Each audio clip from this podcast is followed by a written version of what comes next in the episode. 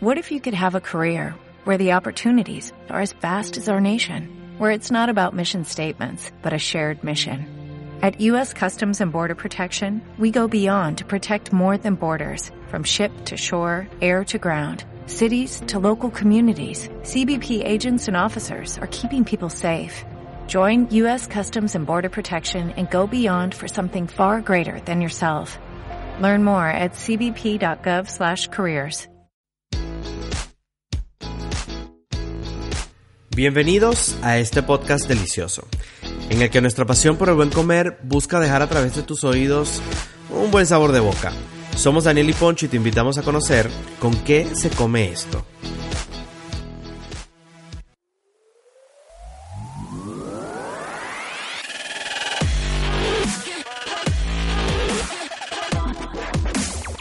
Hola chicos, bienvenidos a este, lo que sería nuestro primer episodio en este podcast que Daniel y yo decidimos llamar ¿Con qué se come esto? En el que estaremos hablando de un tema en común para él y para mí que realmente nos apasiona y que nos gusta muchísimo, que es la gastronomía, la comida. Y primero la idea surge porque estamos buscando una actividad que pudiéramos realizar los dos juntos en el poco tiempo que tenemos para compartir él y yo cuando estamos en casa.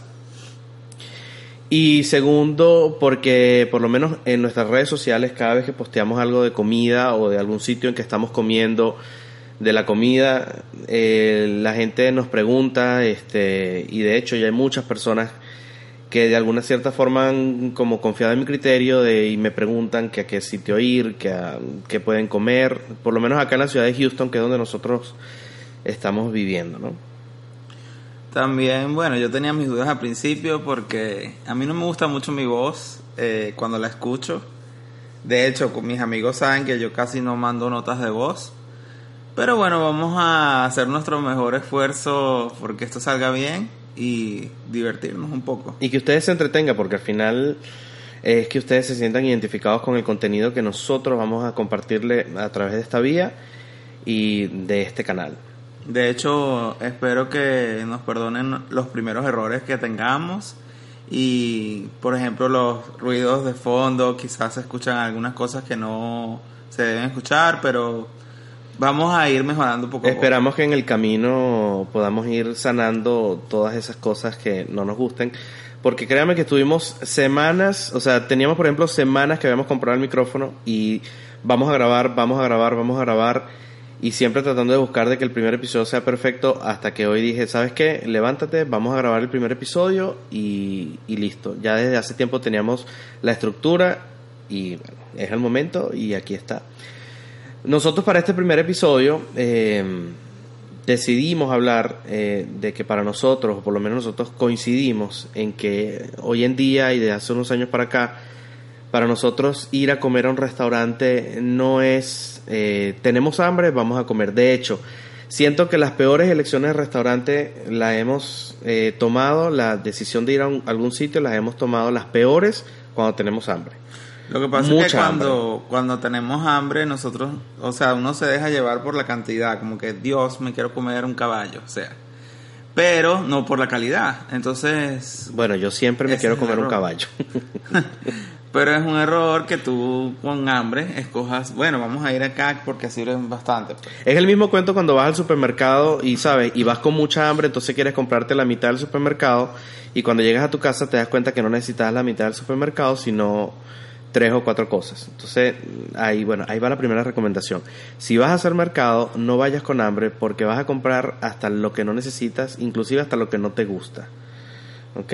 Y es básicamente lo que nos pasa a nosotros al momento. Entonces, nosotros siempre eh, recomendamos planificarte, porque tú bien sabes que en un día, bueno, por lo menos si estás de paseo o si estás en una ciudad nueva, o si tienes el día libre, sobre todo en el sistema acá donde nosotros vivimos, que es Houston. Eh, bueno, en Estados Unidos en general, ¿no? La vida aquí es muy difícil en cuanto al, al tiempo que tienes libre para hacer cosas que te gustan. Pues. Sí, es muy difícil programarte porque aquí por temporadas, eh, según los trabajos que tengamos, pueda que los dos tengamos el lunes libre durante unas dos meses, pero los próximos meses ya alguien le toca trabajar el lunes y ya no lo tiene libre o tiene otra actividad que hacer. Entonces, bueno, es eso, ¿no? Cuando tú sepas más o menos cuál es el día que tienes libre o que tienes la disposición de ir a un sitio, comer fuera, con quien sea, con tu pareja, con tu mejor amigo, con tu mamá, con tu papá, con quien sea que vayas a ir, eh, planificarte, ¿no? Nosotros, de hecho, eh, él y yo siempre nos estamos compartiendo en nuestras redes sociales algún restaurante nuevo acá en Houston o en alguna ciudad que tengamos próxima a visitar o que queramos visitar, las ciudades que están cercanas, por lo menos en Austin, en Dallas, en San Antonio, que son ciudades también importantes de Texas y que las tenemos muy cerca y que cuando tenemos el tiempo vamos y hacemos como una lista de debemos ir o debemos conocer. Bueno, lo que pasa es que también eso le podemos llamar, como nosotros le decimos, turismo gastronómico. Sí. O sea, eh, vamos a ir de viaje a cualquier sitio, a la playa, pero vamos a ver qué sitios de interés hay allí. Entonces, para eso tenemos nosotros una página.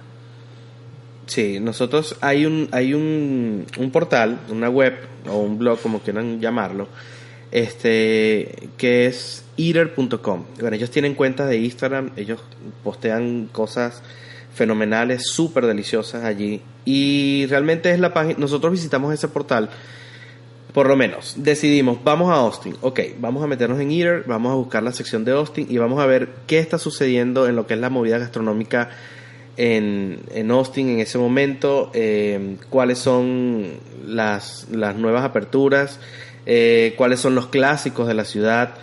Eh, si vamos, cuando el momento que cogemos el restaurante, nosotros revisamos el menú online, o sea, por lo menos vemos este, bueno, este nos llama la atención, tiene buenos reviews, eh, yo soy una persona que como muchísimo por los ojos. Eh, a mí el plato tiene que estar espectacularmente presentado para que me provoque. Porque siempre estoy pensando en que lo voy a disfrutar, en que le voy a hacer una buena foto y que la voy a poder compartir para que entonces empiece toda la gente a escribirme eh, dónde te comiste eso o qué bueno se ve eso, porque me gusta, me gusta. Bueno, también te escriben que comes frío porque tardas mil años en tomar la foto. o sea. Sí, eso me lo dijo un amigo una vez, me preguntó, yo, Poncho, yo te quiero hacer una pregunta, ¿tú comes frío? Porque es que tomar una foto así a mí me lleva por lo menos como media hora y yo me quedé pensando y yo, bueno, sí, la verdad es que muchas veces me he comido... No, y la vaina es que yo siempre tengo hambre y yo, bueno, voy a comer solo siempre, será. Daniel siempre come solo, Daniel siempre come solo, nunca me espera, él comienza a comer y entonces después empieza, pásame la foto, préstame tu foto, tómame una foto ahí para mí en el otro ángulo para yo postearla en mis redes sociales, entonces, ¿sabes? Yo me tengo que sacrificar. Lo bueno es que yo tengo la primicia porque yo ni siquiera edito esa vaina, yo monto esa vaina así como quedó y ya. En cambio él se tarda como una hora en editar. Sí, tanto que la gente puede pensar que estamos comiendo en sitios distintos. Sí. Porque todo depende del ojo con que lo mires, ¿no? Entonces, lo, bueno, lo interesante de Eater también es que tiene dos, dos listas en su página, ¿no?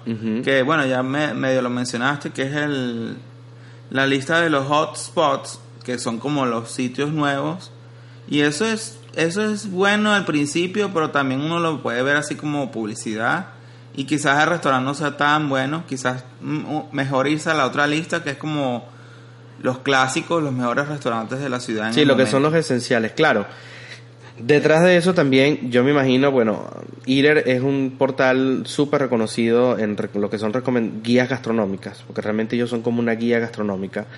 Y mm, me imagino que ellos su lista también la, tienen, la deben de basar en base a las nuevas aperturas, los nuevos sitios que están nuevos, o sea, que están, valga la redundancia, nuevos en la ciudad. Pero... em, supongo también que así como son los hotspots, es los que mueven también mayor cantidad de visitas, eh, de comensales, de personas que lo nombran o que lo mencionan. Es, es por eso es que es el hotspot, ¿no? Porque es lo que está en movimiento. Entonces, pero bueno, lo importante aquí es que las veces que hemos ido y que nos hemos apegado, por lo menos, a, hemos escogido en esa lista, nos ha ido bastante bien. También hay otras parecer. cosas importantes en cuanto a escoger el restaurante. Quizás importante para muchos aquí es el presupuesto. Porque Sí, muy quizás importante. uno, uno sí quiere ir a un restaurante mucho, o sea, quiero ir a, a ese lugar, pero o está sobrevalorado, sobre overpriced, como dicen aquí. Este, entonces uno tiene que fijarse también en el menú. Entonces, Lo bueno es que aquí todos los restaurantes publican su menú online, uno se mete en la página web, cada, todo restaurante tiene página web y tú allí puedes revisar el menú, este, ver qué te gusta del menú y también ver los precios, que eso es muy importante. Pues. Exactamente, o sea, tú te metes, yo escogí el restaurante que se llama, no sé, el Solar de Migdalia, entonces entras a www.elsolardemigdalia.com y ahí puedes ver su menú online, este, ahí ya sabes qué pedir. Bueno, yo reviso el menú online y también me meto mucho en lo que es Yelp o también busco lo que es la, la ubicación en, en Instagram para ver qué ha subido qué fotografías del restaurante ha subido la persona en, en, ese, en ese lugar, a ver qué tal luce la comida, a, a ver qué es lo que dice. También cuando alguien postea una foto súper espectacular, me gusta revisar el background de la persona que lo está publicando. Porque si yo veo que es una persona que después de 20 publicaciones de su bebé, o, ¿sabes? O de su trabajo, o de haciendo cualquier otra cosa, y coloca esa foto de comida, entonces yo digo, bueno, esta es una persona que a lo mejor no tiene esa cultura de ir todo el tiempo y a lo mejor esto le parece maravilloso como y a lo mejor no es tan maravilloso. Pero si yo veo que es una persona, si es un foodie, si es un, una persona que está posteando constantemente de que está comiendo fuera en la calle, y bueno, esa persona puede tener criterio y, y confío mucho más en ese tipo de cosas, ¿no? Entonces, revisas el menú online. Número uno, primera recomendación para saber qué pedir porque, o sea, la idea tampoco es llegar y comenzar ahí a ver el, menú una y mil veces con la presión del mesero que está encima de ti y hacer la elección que no querías, o ir a lo primero que viste simplemente por salir del paso.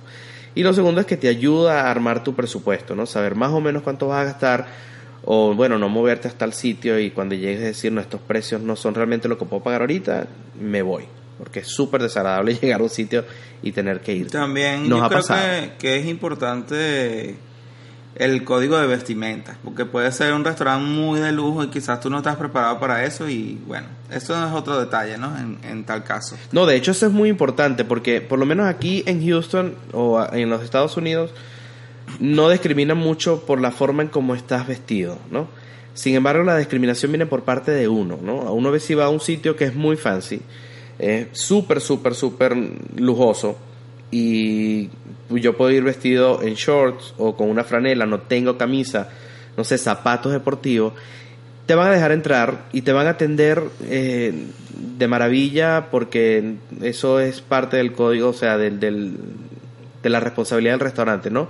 Que su comensal se vaya feliz. Pero si tú comienzas a ver que están personas muy bien vestidas alrededor tuyo y tú ves la facha en que tú andas, es algo que te incomoda a ti y a lo mejor no terminas como de tripiarte bien la experiencia. Y como digo, para mí para Daniel hoy en día el ir a un restaurante es el ritual de ir a un restaurante, o sea, es como un es vivir la experiencia, obviamente vivir la parte de vivir la experiencia, vivirla en positivo, porque no, sabes, no va, nadie va a vivir una experiencia simplemente por vivirla, sino que tratar de sacar lo mejor, o sea, pasar lo mejor posible. Entonces, bueno, son unas cosas que si para ti es importante el cómo luces, eh, eso también es una buena recomendación, pues. Lo otro que a mí me encanta es revisar la historia del restaurante, quién es el chef, obviamente. Tienes sí, si hay un chef detrás de la cocina, porque muchas veces son menús que son diseñados, eh, a lo mejor no es por un chef reconocido, sino por un, muy buen chef que no tiene, no sé, tanto, ¿cómo diríamos esto? Tantos premios o no, reconocimiento. No, no premios, pero sí reconocimiento. No, no, o sea, hay chefs, me imagino que deben haber chefs que son grandiosos y no han recibido nunca un galardón en su vida. Esto, todas estas guías gastronómicas y turísticas eh, que premian al, a este tipo de, de trabajo, ¿no? O de arte, porque realmente la cocina es un arte para mí. A mí me eh, encantan los restaurantes, o sea, las, las historias de restaurantes, que, bueno, esto, nosotros empezamos un Tarantín y después compramos un food truck y después crecimos y ahora estamos en siete sitios, siete ciudades importantes en los Estados Unidos. Me encantan ese tipo de historias. Y sobre todo, sobre todo aquí en Texas, eh, se ve muchísimo eso, ¿no? Tú vas a un sitio, por lo menos franquicias, hay franquicias muy famosas aquí. Eh, que vas y de repente cuando estás en la cola para pedir o qué sé yo, estás leyendo el menú, hay una plaquita muy pequeña que dice, este, ok, comenzamos en el año, no sé, 1970 y venimos de Austin, porque aquí casi todas las franquicias importantes que están en todo Texas nacen en Austin, por decirlo así. Y entonces te pones a buscar la historia y te das cuenta que comenzaron tal cual como un, como diríamos nosotros en Venezuela, como una taguarita, donde comenzaron a hacer, eh, se fue corriendo la voz el producto fue gustando y hoy en día tienen la mega franquicia, el producto, el, el producto digo yo, el restaurante tiene no sé cuántas locaciones y vienen no sé cuántas locaciones más en el año siguiente. Y sí, Daniel es mucho de sí, de hecho cuando estoy comiendo me agrada porque él me... Él me... Yo enseguida me pongo Wikipedia, entonces, mira, este restaurante nació en, en el año 1800 tal, entonces y empiezo a investigar, investigar. Me gusta mucho. Y mientras yo estoy comiendo, entonces él me está, como ya él comió, porque él siempre come primero, entonces mientras yo estoy comiendo después, él me empieza a hablar de todo ese tipo de datos importantes del, del sitio, ¿no? Entonces, bueno, una eh, cosa que puedes hacer, que nos gusta hacer muchísimo nosotros, es investigar cuál es la historia del chef que está detrás de, de, de lo que nos estamos comiendo, ¿ok? Otra recomendación en el momento de escoger, cuando estás haciendo todo este turismo gastronómico, que estás en una ciudad nueva, eh, que nosotros recomendamos al momento de escoger, es el típico, el, ¿cómo se llama? La reflexión que yo siempre hago. No vas a ir a una ciudad costera y vas a comer pollo frito, o vas a buscar un pedazo de carne en una ciudad costera, porque obviamente lo que si, se, si es una ciudad costera, lo mejor que se debe dar son los mariscos, todo lo que es la parte del seafood, el pescado, y eh, realmente es eso lo que deberías comer, ¿no? Eh, pero sí es revisar cuáles son los ingredientes que, mejor se cosechan en la ciudad, eh, qué es lo mejor que se da y en base de eso tú puedes hacer una elección más justa de lo que te vas a comer. ¿okay? Por ejemplo, nosotros em, nos hemos encontrado con sorpresas muy agradables. Em, en restaurantes, ¿no? Hace, eso fue el año pasado, ¿verdad? Viajamos a la ciudad de Dallas, no, que no conocíamos Dallas. Teníamos un par de dos días, tres días libres continuos, ¿no? Porque aquí puedes tener días libres, pero que si el martes, luego estás libre el viernes y, ¿sabes? Y la semana que viene estás libre el lunes y después el sábado, no sabes. Pero mm, el caso es que nos metimos en, en Eater, y tratamos de ver cuáles eran los restaurantes y vimos que el chef José Andrés, que es un chef este asturiano ya de, de, España, eh, súper famoso, que hoy en día cuenta con dos estrellas Michelin en uno de sus restaurantes, que si mal no recuerdo se llama, ¿cómo se llama el restaurante? Que está en Washington. Minibar. Minibar. En Minibar. Bueno, tiene un montón de restaurantes en Washington, Los Ángeles, Las Vegas, Oak Beach eh, Frisco, que es el Saintinja. Exacto, que es el, que fuimos. Bueno, cuando estábamos allí, vimos que José Andrés eh, estaba abriendo una sede de su restaurante que se llama Saitinja. Eh, no en Dallas como tal, sino en una ciudad satélite que se llama Frisco, que está muy muy cerquita, son como media hora en, en, carro. Y mira, nos llamó la atención porque, bueno, es un chef del que siempre habíamos escuchado, que no habíamos tenido la oportunidad de, ir a ninguno de sus restaurantes. Y, dijimos, bueno, nada, si vamos a estar allí, esa es la lección, ahí tenemos que ir. Y de verdad que la experiencia fue increíble. Eh, tú te das cuenta, ok, ese no es el restaurante que tiene el galardón, pero, o sea, la persona que está, que es el chef ejecutivo del restaurante, el que diseñó el menú, que se está trabajando, como quien dice, bajo su estilo y su sistema, tiene que ser bueno también. Y de verdad que es bueno. Es un restaurante eh, de comida mediterránea, realmente fusiona gastronomía de países de, como Turquía, Grecia y, el Líbano. Tienen unos platos que son bellísimos, la manera de presentarlos son sabrosísimos. Y bueno.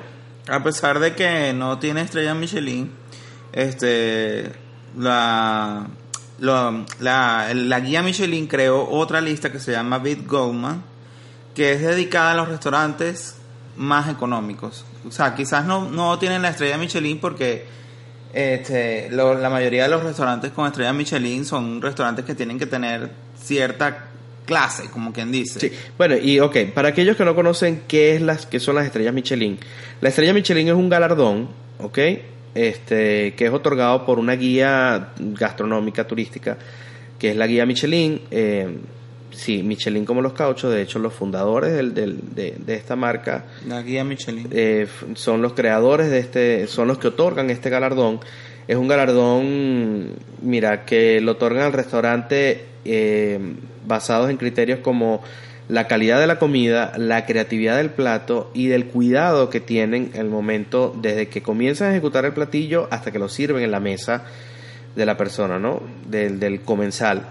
Este, de hecho, la estrella Michelin solamente se otorgan hasta tres estrellas Michelin. La primera viene dada después de cuatro visitas que hacen, lo, como quien dice, el jurado, ¿no? Eh, los críticos de comida. Luego, para que te otorguen la, la segunda estrella Michelin, eh, viene después de 10 visitas que hacen el restaurante. Y después de un equipo muy, muy selecto de jurados es que te otorgan la tercera estrella Michelin. De hecho, creo que José Andrés no tiene la tercera todavía. No entiendo por qué. Y si quieren, si quieren saber más de Estrella Michelin, les recomiendo una película de Bradley Cooper, uh -huh. que es muy buena, creo que está en Netflix. Este, ahí vas a ver más o menos qué, es, qué está detrás de eso. Sí, de conseguir una estrella Michelin. Y vas a ver que es muy difícil llegar allí. Así que si en algún momento ustedes ven un restaurante y ven o que el chef, ok, el chef, del, el creador del menú como tal del restaurante, en algún momento tiene otorgado una estrella Michelin, así no sea ese restaurante, dense la oportunidad y entren allí y coman, y porque de verdad, se los aseguro, les va a ir súper, súper bien. Una de las cosas y uno de los puntos que vale la pena mucho resaltar acerca del chef José Andrés es que es un chef, aparte primero que tiene un corazón gigantesco porque él hace una gran, gran, gran labor social en todo el mundo de la mano de su, de su equipo de Think Food Group, creo que se llama, que es el equipo que, man, que gestiona toda la parte de su labor social.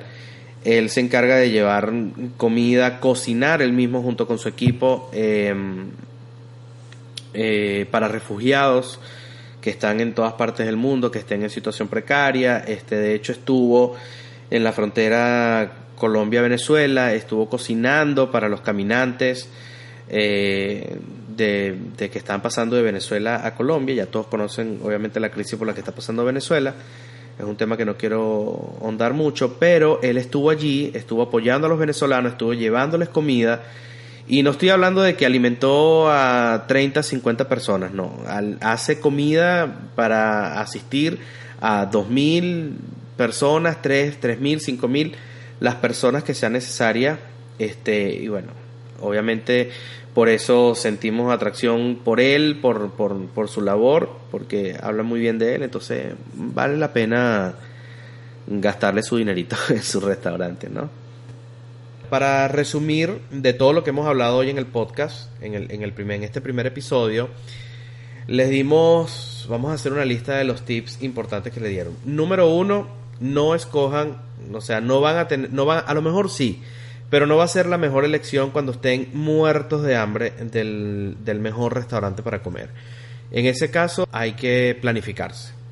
Sí, eh, bueno, el número dos, turismo gastronómico, referirnos a la página de eater.com, yo creo que es un must, o sea, uno como que...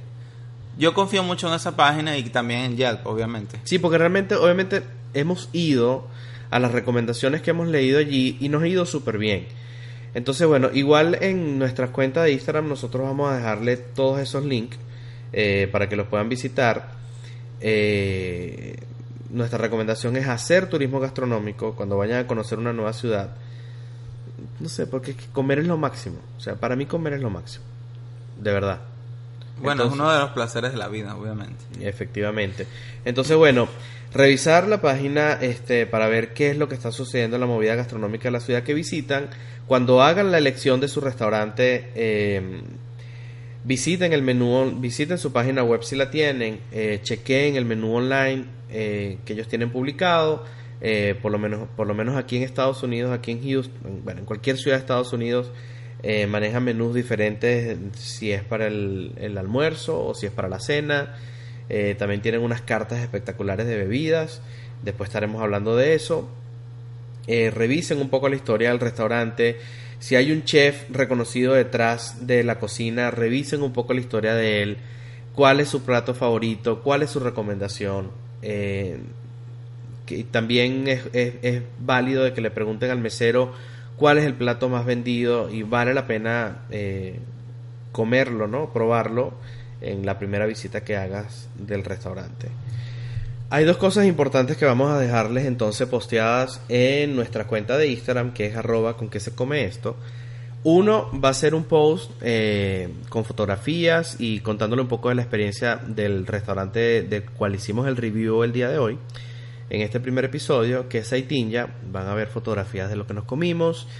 Eh, le vamos a poner la ubicación. También les vamos a dejar eh, cuál es la página, el portal en cual, de cual hicimos referencia para que ustedes también lo puedan revisar. Eh, ellos tienen recomendaciones mm, de muchas partes de los Estados Unidos. No sé si del mundo, porque obviamente me he enfocado mucho en revisar las recomendaciones que hacen aquí en los Estados Unidos y en las ciudades que hemos visitado. Y segundo, eh, ahí en la misma cuenta, en la parte de contactos, vamos a dar un correo electrónico donde nos gustaría eh, a quien sea que nos esté escuchando que nos envíen un mail contándonos cuál ha sido su peor experiencia en los restaurantes eh, que han visitado, qué es lo peor que le ha pasado en un restaurante y con su autorización vamos a, estar bueno, mencionándolo. me imagino que también cuál ha sido su mejor experiencia también, puede ser. O si quiere, si quieren que demos algún review de algún restaurante. En específico. Sí, exactamente. Realmente pueden contarnos lo que les dé la gana en ese correo, pero yo me gustaría saber muchísimo qué es lo peor que le ha pasado porque hay un, un episodio que queremos dedicarlo a esa parte que, que es lo peor y qué no debes hacer cuando vas a un restaurante. Eh, también sería buena la referencia. Y bueno chicos, yo espero que de verdad eh, les sea de mucha ayuda todo lo que le hemos hablado hoy en este primer episodio, eh, que les guste, como dijo Daniel en un principio, que nos perdonen si cometimos muchos errores, prometemos que vamos a mejorar y nada, bueno, eso básicamente. Muchas gracias. Bye bye. Muchas gracias. muchas gracias y nos vamos a comer porque tenemos hambre ya.